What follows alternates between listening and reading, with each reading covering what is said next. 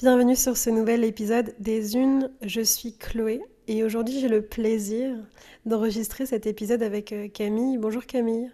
Bonjour Chloé, ravie d'être là.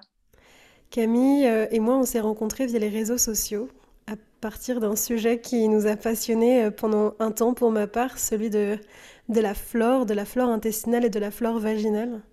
Camille, tu es pharmacienne, sophrologue, récemment aussi maman, c'est la première année que ta fille va à l'école. Et avant d'être tout ça, tu es une femme et euh, tu as une carrière euh, universitaire qui prend maintenant une autre, une autre forme. Et aujourd'hui, c'est super important pour moi de partager ton, ton, ton parcours, ton témoignage, puisque euh, tu t'offres une nouvelle vie, en tout cas là depuis quelques mois. Oui, tout à fait. Ben, c'est vrai que euh, souvent, on parle de reconversion, de réorientation. Moi, je ne le vois pas vraiment comme ça pour l'instant. Euh, c'est vrai que j'ai juste l'impression que c'est des étapes sur mon chemin et que toutes ces casquettes, elles ont un but que même moi, je ne connais pas encore. J'expérimente et, et voilà, je, je, trace ma route euh, et je prends le temps de, de, regarder un peu le paysage et de repositionner mon chemin de temps en temps. Mais c'est vrai que là, je suis en pleine transition, beaucoup de choses changent et j'essaie de faire de chaque apprentissage euh, bah, une nouvelle force qui me servira. J'ai été assez impressionnée par toi, Camille, quand tu me partageais euh, il y a quelques semaines que en fait euh, c'était vraiment super important pour toi au départ cette, cette carrière de pharmacienne, aussi d'aromathérapeute. Mais en fait, tu n'avais plus du tout envie de travailler en officine parce que la plupart du temps, tu te rendais compte que tu n'avais pas le temps de pouvoir euh, partager à proprement parler avec les personnes qui venaient te voir. Et on était surtout sur euh, ben, beaucoup de consommation et finalement beaucoup de, de questionnements euh, financiers, pécuniers. Et c'était pas forcément le cœur de ton, de ton essence et de qui tu es en fait. Parce que j'ai l'impression vraiment que toi, ce dont tu as besoin, c'est respecter ton, ton temps, respecter ton rythme et préserver ton énergie aussi. Oui, tout à fait, mais c'est vrai que mon métier de pharmacienne, il me plaît beaucoup et c'est pour ça que j'ai du mal à parler de reconversion professionnelle parce que vraiment, je garde euh, une âme de pharmacienne, de professionnelle de santé. C'est quelque chose qui me plaît énormément, mais effectivement, le format euh, ne me convenait plus, surtout là avec le Covid. Euh, il y a de nouvelles missions qui incombent aux pharmaciens, tout ce qui est test, vaccination. Euh, et, du coup, on a encore moins le temps, je trouve, de faire un conseil euh, de qualité. Et euh, ça me manquait beaucoup et j'avais envie de tester effectivement une autre forme. Mais comme tu disais tout à l'heure, par rapport à ce que tu disais sur la fac, c'est vrai que j'avais pas forcément envisagé aussi ce côté-là de retourner à la faculté, mais dans une autre posture. J'envisageais à la base seulement de, me lancer à mon compte, alors en tant que sophrologue et aussi en tant qu'aromathérapeute, pour avoir plus de temps avec les patients et privilégier le conseil.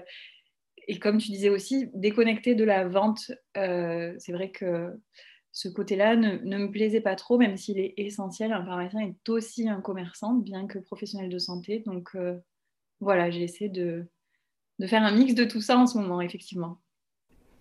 Dans la sophrologie qui nous relie aussi beaucoup, il y a différents degrés, différentes approches. La première étant ce retour au corps, cet ancrage, cette corporalité. Le deuxième, c'est cette euh, vivance au niveau de l'esprit, notre créativité, mais aussi euh, toutes les mémoires qui peuvent remonter.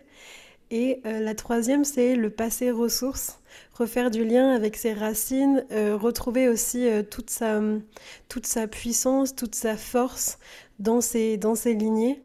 Et j'ai l'impression, Camille, quand je t'écoute, qu'en fait, tu es en train de relier les mondes qui te sont très très chers pour aujourd'hui en faire quelque chose qui te ressemble en fait, en sortant de cette idée de ben j'ai fait des études de pharmacie donc c'est forcément euh, pharmacienne dans une officine que je dois me réaliser. Oui, exactement. Et ce que tu dis sur la sophro, euh, ça me parle énormément, ce retour au corps aussi. Euh, que j'ai eu notamment, enfin j'ai vécu une expérience d'accouchement assez intense. J'ai choisi un accouchement physiologique et, je crois que mon déclic de sophro a été dans ce moment-là de faire vraiment la connexion entre corps esprit, la puissance du corps qui vient soutenir l'esprit dans les moments difficiles.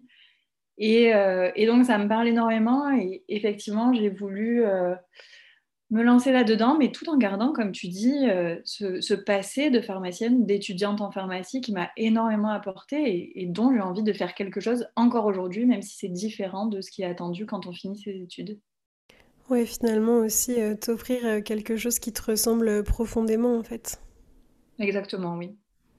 J'ai remarqué au fur et à mesure de nos conversations que hum, sur ce chemin aussi de, l'entrepreneuriat, il y avait beaucoup de questionnements qui remontaient notamment sur euh, ben, la confiance en tes propositions, la valeur, euh, la démarche, euh, le contexte aussi dans lequel tu allais te réaliser. Tout à l'heure, tu as dit, ben voilà, retourner sur les bancs de la fac, finalement, en faisant peut-être plus que je faisais jusqu'à présent, mais en faisant quelque chose de tout à fait différent. Je sais que dans quelques temps, tu vas justement commencer à organiser des conférences pour les étudiants. Pourquoi c'est important pour toi, à ton avis, de, de transmettre? Euh, pour moi, c'est vraiment le plus important. Mais d'ailleurs, tu vois, au niveau personnel, c'est vraiment ce qui me donnait le plus envie d'avoir un enfant. C'était cette transmission. Euh, et au niveau des étudiants, euh, honnêtement, je ne me posais pas tellement la question avant. Je faisais déjà un petit peu d'enseignement bénévolat. ça aurait dû commencer il y a plus d'un an. Ça a commencé qu'en septembre par rapport au Covid. Et c'est quelque chose qui me plaisait beaucoup de, de transmettre ce que j'ai appris. Et là, de faire, de retourner à la fac non pas pour faire de la pharmacie, mais pour faire de la sophro et de la préparation mentale aux examens. Euh, je ne l'avais pas envisagé et c'est quelque chose qui me nourrit énormément et je suis très heureuse de faire ça, d'autant plus que effectivement je donne une conférence dans pas longtemps. J'ai été contactée par une association étudiante pour le faire et je me revois il y a six ans, moi qui devais euh, soutenir ma thèse devant 40 personnes et qui était malade de stress de devoir parler en public et maintenant, je vois avec quelle joie je prépare cette conférence. Et comme j'espère qu'il y aura du monde, je me rends compte, oui, de, bah, que j'ai changé et que même si je suis encore stressée de parler devant du monde, j'ai l'impression que cette envie de transmettre est plus forte et passe au-dessus. Et pour la même raison, tu parlais de confiance dans l'auto-entrepreneuriat. Euh, J'essaie de me développer un petit peu sur les réseaux sociaux, mais c'est que depuis quelques semaines à peine que je montre mon visage sur les réseaux sociaux. Et pourtant, je ne pense pas avoir euh, un gros manque de confiance en moi, mais c'était un petit exercice à faire. Euh, enfin, en tout cas, une limite que j'ai franchie. Et encore une fois, c'est ce désir de transmission, de partage qui m'a donné l'élan. Donc, c'est quelque chose que j'essaie de cultiver, oui, cette envie de, bah, de partager. Et, ça m'aide à dépasser mes peurs. Tu me fais vraiment le reflet, en fait, de pourquoi c'est si important de laisser du temps au temps pour se rendre compte aussi, justement, de notre évolution ah oui, complètement. Et c'est, je parle beaucoup du fait que j'ai un enfant, mais c'est aussi ce qui m'a enfin, transformée quelque part, et c'est de d'essayer. Je veux pas que ma fille fasse tout comme moi, mais je veux vraiment essayer de lui montrer l'exemple dans le sens où euh, je veux lui montrer qu'il n'y a pas qu'un seul chemin, qu'on peut s'épanouir, mais qu'on peut réfléchir à soi, ce qui est bon pour soi, qu'on n'est pas obligé de, suivre les voies toutes tracées, même de, des gens qu'on aime, même de ceux qui nous veulent du bien, qui nous donnent des conseils. On peut aussi essayer, expérimenter, se tromper. Et voilà, j'essaie d'incarner ça, quoi, de lui transmettre ça par l'exemple, et, j'espère que ce sera un apprentissage riche pour elle. J'ai l'impression aussi que tu t'engages beaucoup quand tu fais ces revues de presse euh, pour euh, la littérature jeunesse ou même pour la littérature euh, adulte.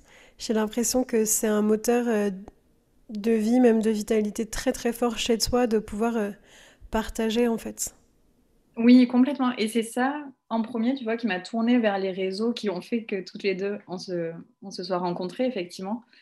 C'est vraiment, encore une fois, cette envie de partage. Euh, autour de la lecture, j'ai pas forcément de, de, gens dans ma vie euh, qui, qui partagent cette passion. Et c'est ça qui m'a fait me tourner vers les réseaux sociaux, les forums, etc.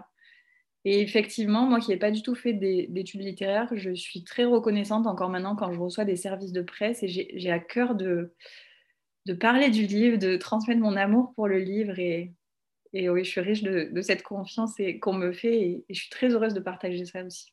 En parlant aussi euh, d'ailleurs d'une de tes passions, donc ce qui nous a reliés au départ, c'était euh, des questionnements euh, pour ma part, en tout cas sur la flore vaginale, sur la santé globale au féminin.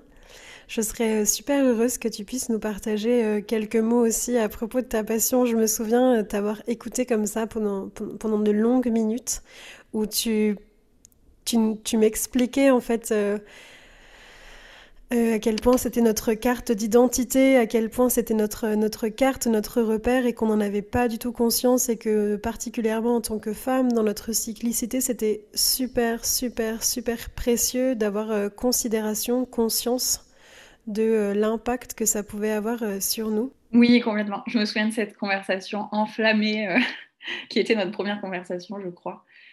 Euh, oui, bien sûr, je, t'en parle avec plaisir. C'est vrai que j'ai découvert ça euh, assez tard dans mes études et malheureusement pas forcément dans mon cursus de faculté, dans mon cursus universitaire. C'est beaucoup des recherches que j'ai fait à part par rapport à des problématiques qui me touchaient. Je suis moi-même infertile, donc j'ai beaucoup étudié euh, la gynécologie, les hormones, tout ce qui va avec, la flore aussi qui joue sur la fertilité j'ai beaucoup lu dessus, j'ai beaucoup euh, cherché d'articles, de sources, et je trouve ça incroyable qu'on n'en parle pas suffisamment. Et effectivement, encore une fois, euh, je trouve que les problématiques de femmes ne sont pas du tout assez développées, on ne fait pas assez de recherches dessus. Ça commence un petit peu là avec tout le travail qui est fait sur l'endométriose. Le, le, carton du livre sur la... Alors ça, c'est pas forcément au niveau des femmes, mais de la flore intestinale, etc. Je trouve que c'est très intéressant et effectivement, euh, les recherches sur la flore euh, vont montrer euh, plein de nouvelles alternatives, de nouvelles thérapies. Et comme tu disais, effectivement, on a une flore unique qui nous est propre. Il y a une partie qui peut être transmise par la mère si l'accouchement se fait par voie basse. Et ensuite, on développe dès la naissance notre flore à nous. Et c'est vraiment quelque chose dont on doit prendre soin. Et on en prend soin euh, par euh, ce qu'on mange, par ce qu'on fait, par, euh, tout. En fait, c'est vraiment quelque chose qui est en constante évolution, mais qui reste unique. Et malheureusement, un déséquilibre de cette flore peut entraîner énormément de troubles, de pathologies, alors qu'avant, on ne considérait pas forcément les choses sous cet angle-là, quoi, sous ce, ce déséquilibre-là, tout ce qui pouvait causer. Et je trouve que toutes les deux, on fait de la sophro. C'est un univers où on parle beaucoup de santé holistique, de santé globale.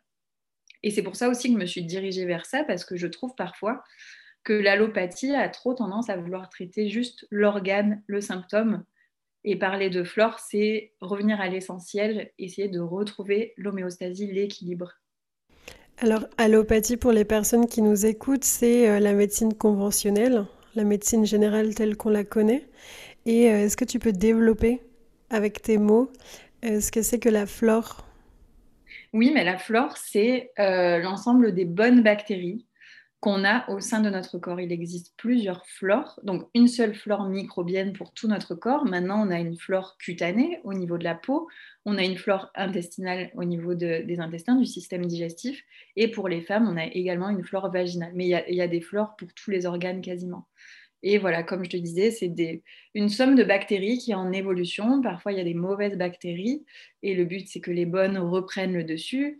Les bonnes qui sont favorisées par euh, l'alimentation, parfois par les produits hygiéniques qu'on utilise, par euh, plein de choses et c'est très intéressant de s'y pencher justement. Et on a fait un projet euh, pendant, pendant l'hiver en fait pour arriver vraiment dans le cœur de l'hiver. On a accompagné une trentaine de femmes, toi et moi. Tu as dit à un moment donné aussi que euh, souvent on parlait de médecine douce, médecine alternative quand on utilisait euh, des essences comme les huiles essentielles enfin J'aimerais bien qu'on en parle avec toi en fait, parce que j'avais trouvé ton, ton propos justement à partir de, ces médecines, de ces approches extrêmement pertinent et j'adorerais que ce message puisse être diffusé au sein de ce podcast. avec plaisir. Vraiment, euh, j'ai fait justement un petit réel là sur Insta il n'y a pas longtemps sur le fait que l'aromathérapie, donc euh, les thérapies à base d'huile essentielle, euh, cette aromathérapie n'est pas une médecine douce. Je trouve euh, que dans la santé, on a un peu trop tendance à tout cloisonner. Donc il y a l'allopathie, comme tu disais, qui est la médecine classique, donc avec des médicaments chimiques. Et après, on, on range tout ce qui est phytothérapie, donc les médecines à base de plantes, aromathérapie, etc comme des médecines douces, un petit peu comme si c'était pas puissant, comme si ça devait être à côté. Alors bien sûr, moi je suis convaincue par l'allopathie, c'est pas le propos. Euh, je pense que c'est indispensable, que ça a amené plein de belles avancées. Mais euh, tout ce qui est à base de nature est également puissant. Pas tout, mais en tout cas l'aromathérapie, en ce qui me concerne, puisque c'est principalement avec les huiles essentielles que je travaille, c'est quelque chose qui est très concentré, qui est très puissant. Et je faisais le parallèle dans effectivement le projet qu'on a fait toutes les deux.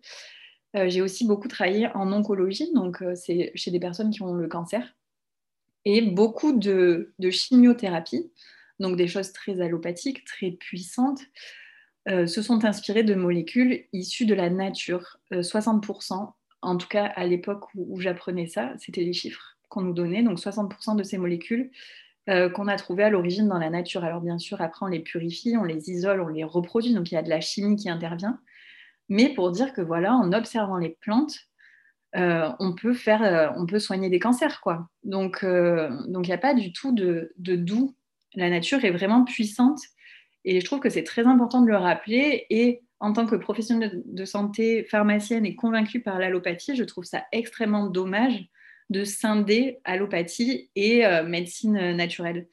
Ce serait génial que, qu'on puisse euh, travailler enfin, tous ensemble, main dans la main, et qu'après, à chaque problématique, on choisisse euh, la chose la plus pertinente. Mais, mais voilà, il y a ça. Et aussi, je ne sais pas si c'est de ça dont tu parlais, mais quand on a fait ce calendrier de l'avant, ce projet ensemble, il y a aussi quelque chose que j'ai dit euh, qui m'apparaît très important et dans la lignée un petit peu de ce que tu proposes là pendant cet enregistrement, c'est euh, le fait d'être actrice de sa santé. Je trouve que c'est très important et encore plus en tant que femme, je le disais aussi, les études cliniques, donc c'est-à-dire les études d'efficacité et de sécurité qu'on fait pour les médicaments avant de les mettre sur le marché, elles sont faites chez des hommes et en plus un certain type d'hommes, même pas chez tous les hommes. Et pour des raisons euh, éthiques, déontologiques, les hommes ne tombent pas enceintes, etc. Ce n'est pas forcément une discrimination euh, consciente, voulue. Mais le fait est que, euh, en tant que femme, on est, encore une fois, dévalorisé par tout ce travail-là qui est fait.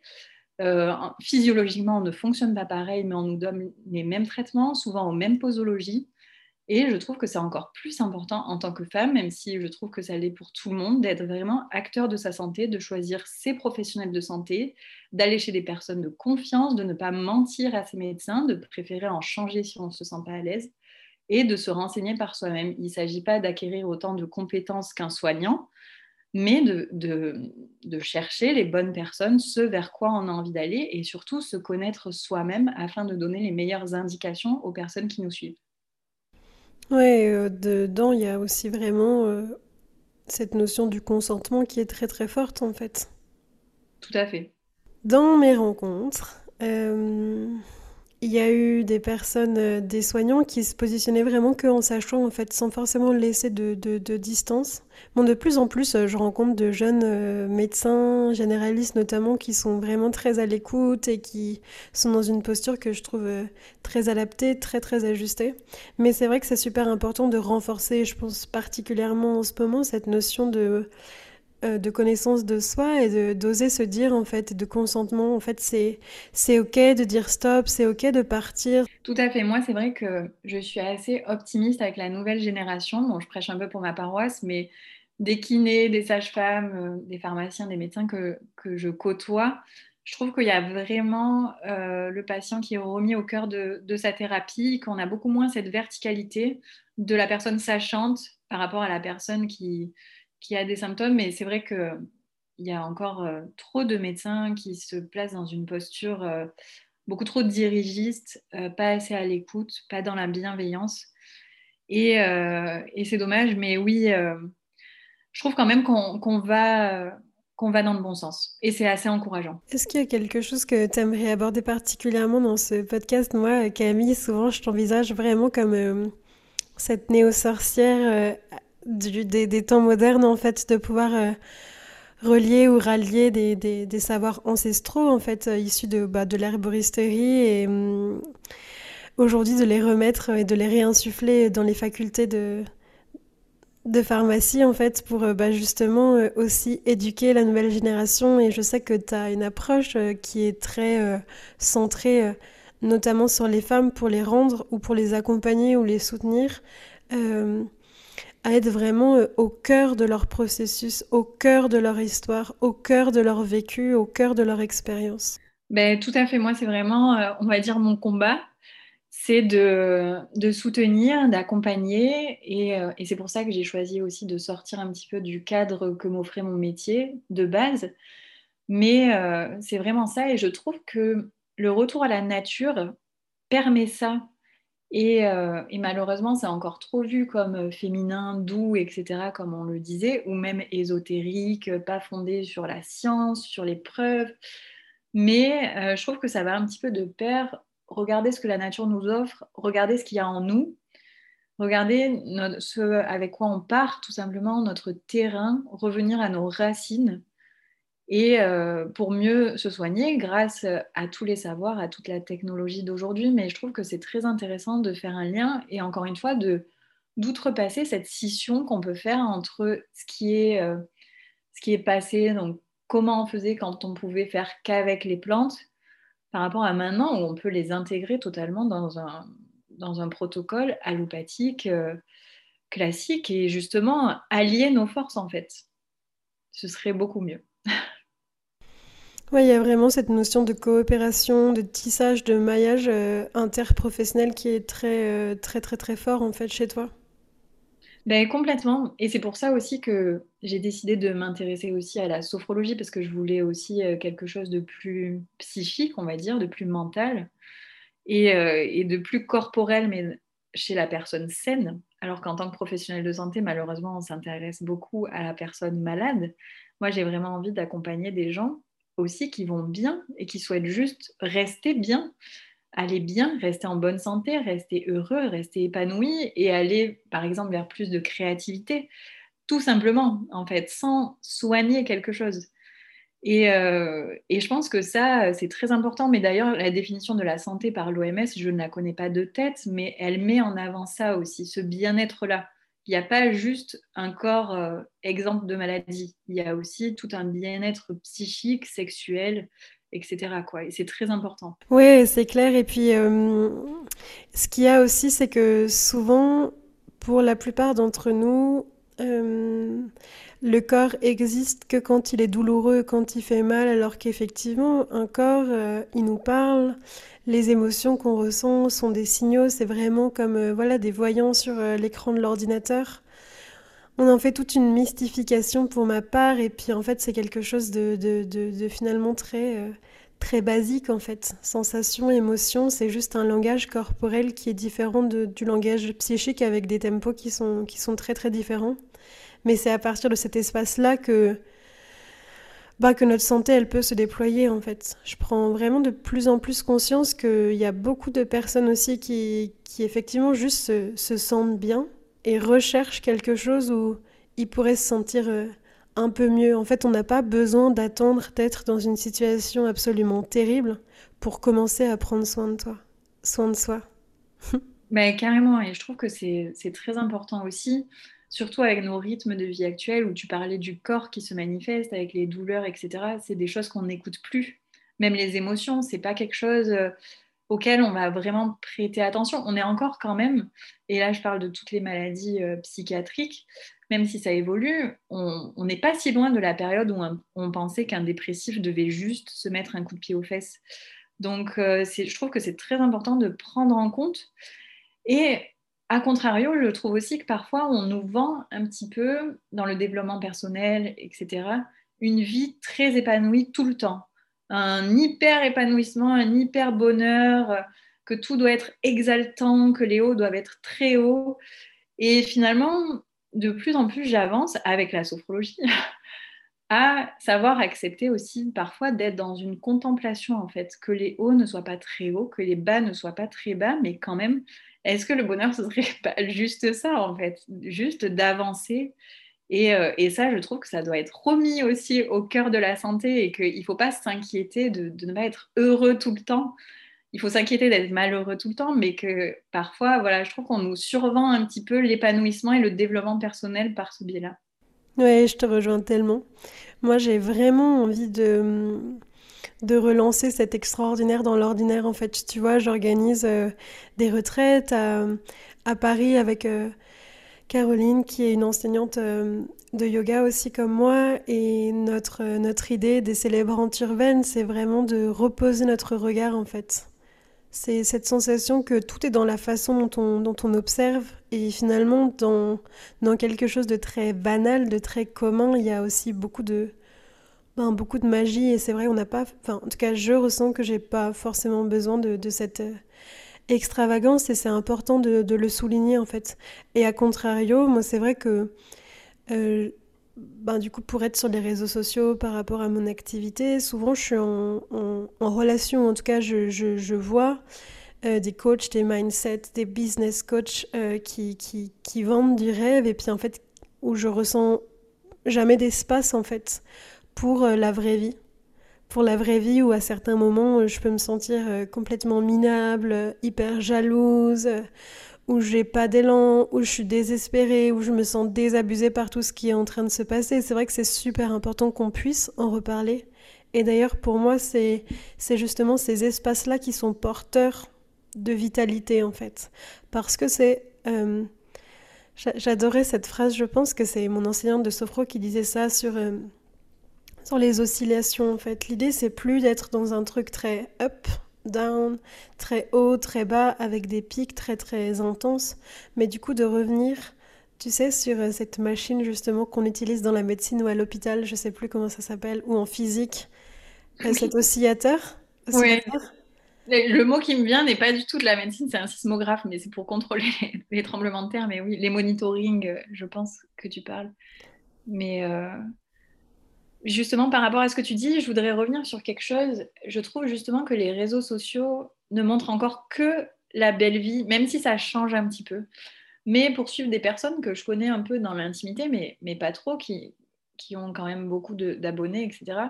Tu sais, il y a des fois où je sais que ces personnes vont pas bien et elles mettent une publi euh, sur le bonheur, sur la joie. Tu sais, ce contraste-là de quand tu, tu, vois la personne et tu vois ce qu'elle poste une heure plus tard et tu as l'impression que c'est pas la même personne. Il y a encore, je trouve, un peu de, bonheur. Enfin, après, je ne leur jette pas du tout la pierre parce que c'est bien aussi de, montrer ce qu'on a envie de montrer. On n'est pas obligé de, se montrer dans, son 100% euh, réel, mais c'est vrai que l'image que ça renvoie à chaque fois et la culpabilité qu'on peut avoir chez soi en voyant ça, euh, c'est à réfléchir. Et je trouve encore plus toi et moi, qui faisons des métiers euh, où le bien-être est important, je trouve que même dans ma vie personnelle, on s'attend à ce que je sois toujours zen, toujours très heureuse, et que puisque je suis sophrologue, je devrais toujours, euh, bah, tu vois, réfléchir avant de parler, euh, contrôler mes émotions, être dans un contrôle professionnel. Dans ma vie personnelle, c'est assez, comme si on demandait au médecin de jamais tomber malade finalement. Ouais, moi ce que ça m'évoque, ce que tu partages, c'est ce besoin profond euh, qu'on partage Camille d'authenticité,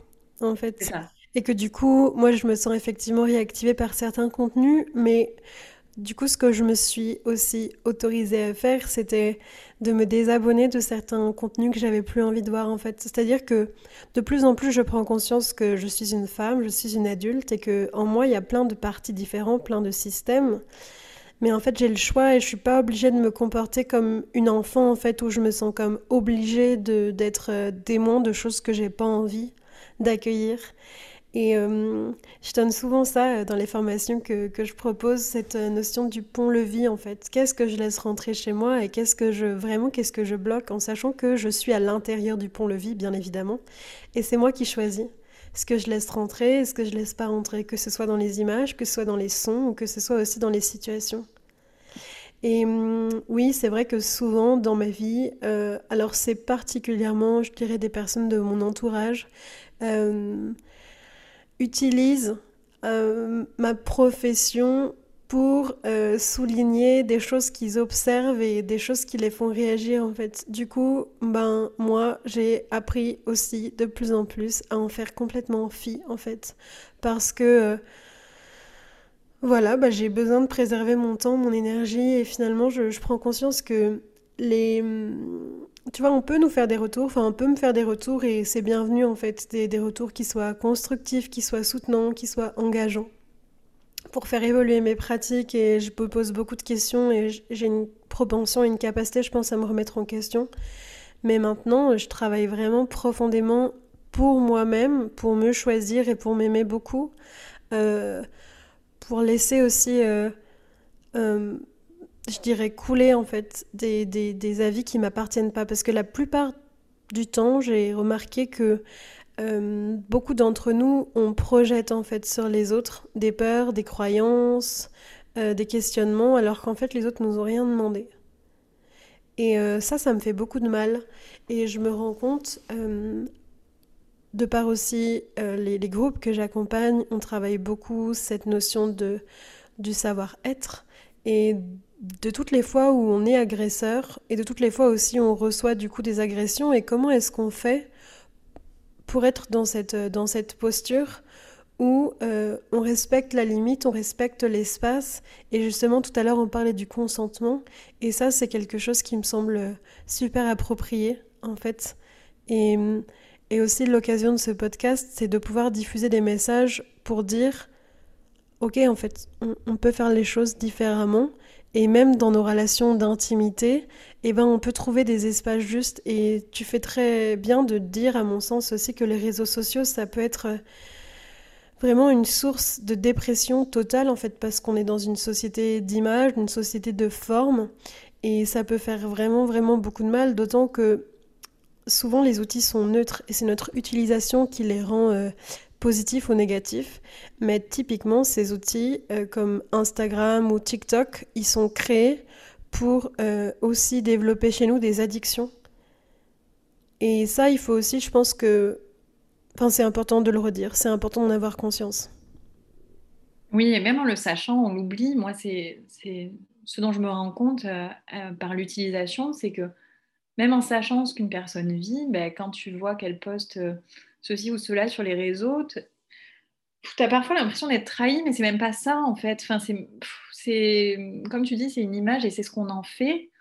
Et après, je comprends que euh, il y ait des personnes qui partagent que des choses hyper positives et tout, parce que c'est comme quand tu sors de chez toi, finalement, tu n'as pas forcément envie de sortir euh, en pyjama, pas maquillé, le, le, mascara qui a coulé, etc. Donc, mais c'est vrai que sur les réseaux, tu as, beaucoup de contenu comme ça et que ça fait du bien. Moi, je pense notamment à, ce que j'ai pu consommer euh, postpartum. Ça fait du bien de voir de vraies photos postpartum de femmes crevées, qui allaitent, qui ont des crevasses, qui ont les filets euh, qu'on donne à la maternité, les couches et tout. Ça fait du bien. Et ça, c'est pas depuis si longtemps qu'on le montre en fait. Mais je trouve que c'est quand, quand les femmes, enfin tout le monde, mais les femmes particulièrement, arrivent à faire ça à montrer cette authenticité-là, euh, c'est génial. Même s'il ne faudrait pas, à mon sens, que ça devienne une obligation quoi, de, de, montrer 100% de ta vie, de montrer tes hauts, de montrer tes bas, etc. On montre bien ce qu'on veut. Mais c'est vrai qu'un peu de diversité et d'authenticité serait le, le, bienvenu parfois. Ok, donc peut-être qu'on peut se souhaiter euh, pour ces prochains mois à venir de cheminer vers de plus en plus de vulnérabilité et d'authenticité pour nous déjà. Parce qu'on ne peut pas changer les autres, mais on peut peut-être commencer par soi. Qu'est-ce que tu aurais envie de te souhaiter? Qu'est-ce que tu aurais envie aussi peut-être euh, de partager pour, euh, pour les personnes qui nous écoutent? Euh, S'il y a bien quelque chose que j'ai envie de partager sur mon évolution, là, c'est par rapport aux projections dont tu parlais justement, c'est quand même d'essayer de, de, se faire confiance, d'être vulnérable, oui, mais d'essayer de se remettre dans une posture d'incarner la réussite. Moi, c'est un apprentissage que je refais, qu'en fait, enfant, adolescente, je faisais assez naturellement la visualisation positive, rêver ma vie, être pleine d'entrain, d'optimisme, d'insouciance. Et les épreuves, mais juste l'âge, pas particulièrement des épreuves, mais d'avancer te rend un petit peu moins insouciant, te fait prendre conscience que, bah, vu que tu as déjà eu des échecs, parfois ça ne marche pas. Mais euh, retrouver en fait la force d'espérer, de rêver en grand pour y arriver. Et je trouve qu'en tant que femme, en tant qu'auto-entrepreneur, j'y suis particulièrement confrontée. Et, euh, et c'est vrai que moi, c'est en tout cas là ce que j'ai envie de partager, quoi, de, de douter, certes, c'est toujours simple, d'être vulnérable, certes, mais aussi de, de croire en soi, parce que personne ne le fera pour nous, malheureusement. Et que même si ça me fait beaucoup de bien de voir, comme tu disais, des, des femmes qui partagent sur leur authenticité, que parfois elles ont des galères, etc., parce qu'on a aussi tendance à retenir que les gens qui marchent, les acteurs qui font des, millions, euh, les chanteurs qui font des millions, les auto-entrepreneurs qui cartonnent. Et on a l'impression qu'un écrivain, il suffit qu'il se mette à son ordi et, un mois plus tard, il a le dernier best-seller. Mais euh, voilà, continuer d'y croire, continuer d'incarner, parce que personne ne le fera pour nous. Quoi. J'adore tellement que tu puisses dire ça. Moi, je me répète souvent qu'il n'y a pas de place à trouver. Tu vois, souvent j'ai dealé aussi avec euh, cette sensation d'être rejeté, d'être exclu, de, de pas, tu vois, de l'exiler en fait, le sentiment de l'exiler. Et puis en fait, euh, oui, en fait, notre place, elle est, elle est là et c'est, effectivement, euh, c'est effectivement nous, nous, nous, nous. Et un des trucs aussi que j'aime à me rappeler, c'est que j'ai pas besoin de me justifier en fait. Un non est un non, un oui est un oui, un oui peut devenir un non, un non peut devenir un oui, il peut y avoir des encore, il peut y avoir des ça suffit, il peut y avoir des stops et il peut y avoir des allers-retours. Et c'est ok en fait. Parce que particulièrement j'observe en tant que femme, je me sens souvent obligée ou incitée, euh, ou je m'oblige moi-même, je me sens comme résignée en fait, à devoir être dans, dans une forme de sacrifice en permanence, à devoir justifier mes choix, le pourquoi, du comment, du blabla. Et en fait, ça, ça me dessert plus que ça me sert. Et j'adore aussi que tu puisses dire, mais il y a plein d'autres personnes qui sont comme nous finalement. Enfin, il y a ceux qu'on remarque et ils sont très peu, mais en fait, il y en a plein d'autres qui sont dans l'ombre et qui pourtant font des choses absolument extraordinaires en fait. Et c'est aussi euh, une des raisons des unes de pouvoir euh, voilà, mettre en lumière tous ces partages de vie qui me semblent, qui me essentiels en fait, parce qu'à chaque fois qu'on ose, on ose se dire, on ose faire, on ose dire, on s'ose tout simplement, on permet aussi aux autres d'en faire de même. Ça, c'est vraiment un truc euh, dont j'ai pris conscience particulièrement depuis que je fais de la facilitation de groupe en fait. Je me rends compte à quel point une personne peut changer toute l'énergie ou la teneur d'un groupe simplement en osant dire un détail, en osant partager un truc. C'est fou en fait, on marche en, on marche en système et en constellation. Justement, ouais, si je peux rajouter quelque chose par rapport à ce que tu dis sur la justification, ça fait vraiment écho en moi. Euh, quand je dis justement qu'en tant qu'auto-entrepreneur femme, on a plein de doutes, etc., j'ai souvent l'impression que je dois en plus me justifier de ce choix-là, puisque j'ai déjà un diplôme, en plus un travail qui recrute, qui rémunère plutôt bien et que j'ai un enfant, souvent on me demande pourquoi, mais tu sais, le pourquoi, euh, pourquoi ça te plaisait plus, pourquoi c'est pas bien, pourquoi tu changes, un pourquoi assez négatif finalement, comme si je devais justifier que ce soit très mauvais pour simplement avoir envie de mieux. Et, euh, et c'est compliqué. Et quand je te disais tout à l'heure que j'avais décidé d'essayer d'un peu plus incarner la réussite, c'est aussi ça que j'en ai marre de faire parce qu'à force de répéter ne vous inquiétez pas, j'ai un plan B, ne vous inquiétez pas, ça me plaisait quand même, au pire, j'y retournerai, etc. J'ai l'impression de plus m'autoriser à rêver de faire que ça en fait et devoir rassurer, justifier sans arrêt ce que je fais parce que oui, ben, c'était pas si mal en fait, j'étais pas malheureuse pharmacienne, j'ai juste osé espérer faire autre chose et, et, voilà, donc ça me parle beaucoup ce que tu dis sur les justifications et je pense que on a à travailler, surtout en étant une femme bien élevée, on a à travailler le, non et le je ne dirai rien, laissez-moi tranquille, faites-moi confiance. Ouais, de la petite fille aussi à la femme, en fait, à la femme qui sait pour elle-même. C'est vrai, moi aussi, souvent, on me dit, euh, mais euh, c'est quoi ton métier? Ben, ben, mon métier, c'est, c'est ce que je fais, en fait. Ça me fait toujours rire. Ok. Camille, est-ce que tu as envie de partager euh, peut-être une dernière pépite? On a abordé beaucoup de choses aujourd'hui. Ça me, ça me ravit en fait de savoir qu'il y a aussi des transmissions de savoir qui vont être diffusées dans cet épisode. C'est assez rare finalement qu'on rentre dans le focus euh, d'un, sujet à proprement parler. Est-ce qu'il y a quelque chose voilà, que tu veux souffler, dire? Ben, écoute, euh, là, comme je viens de préparer la conférence que je dois animer sur la démotivation euh, des étudiants en tant que Covid, il y a deux pépites dont je vais parler et que je peux te pitcher très rapidement, que j'ai envie de transmettre. C'est euh, de ne pas attendre que les planètes soient alignées pour se mettre en mouvement. Donc, ne, accepter que ce soit pas parfait et qu'on y va quand même et que c'est pas grave. Ne pas laisser le doute nous immobiliser. Et la deuxième pépite, c'est le confort inconscient qu'on peut trouver dans l'immobilité et essayer de transcender ça en acceptant l'inconfort de la mobilité et le finalement, bah oui, je ne sais pas ce qui va se passer, mais j'arrête de faire du surplace et je me lance. Et si je rate, c'est pas grave parce que c'est très compliqué en fait de, de rater quand on s'est donné tous les moyens. Donc on a tendance à pas se donner tous les moyens, pas se donner à fond. Mais voilà, moi j'ai envie vraiment de transmettre. Donnez-vous à fond, c'est pas grave. C'est le chemin qui compte, c'est pas la destination. Vivez en grand, voyez en grand et on verra bien quoi. C'est pas grave. Ok, cet épisode est maintenant euh, terminé. Merci à toutes les auditeuristes de nous écouter depuis euh, le début. Vous pouvez retrouver euh, cet épisode sur toutes les plateformes, le partager, le diffuser. Je suis toujours vraiment émue, touchée par les retours qui sont les vôtres.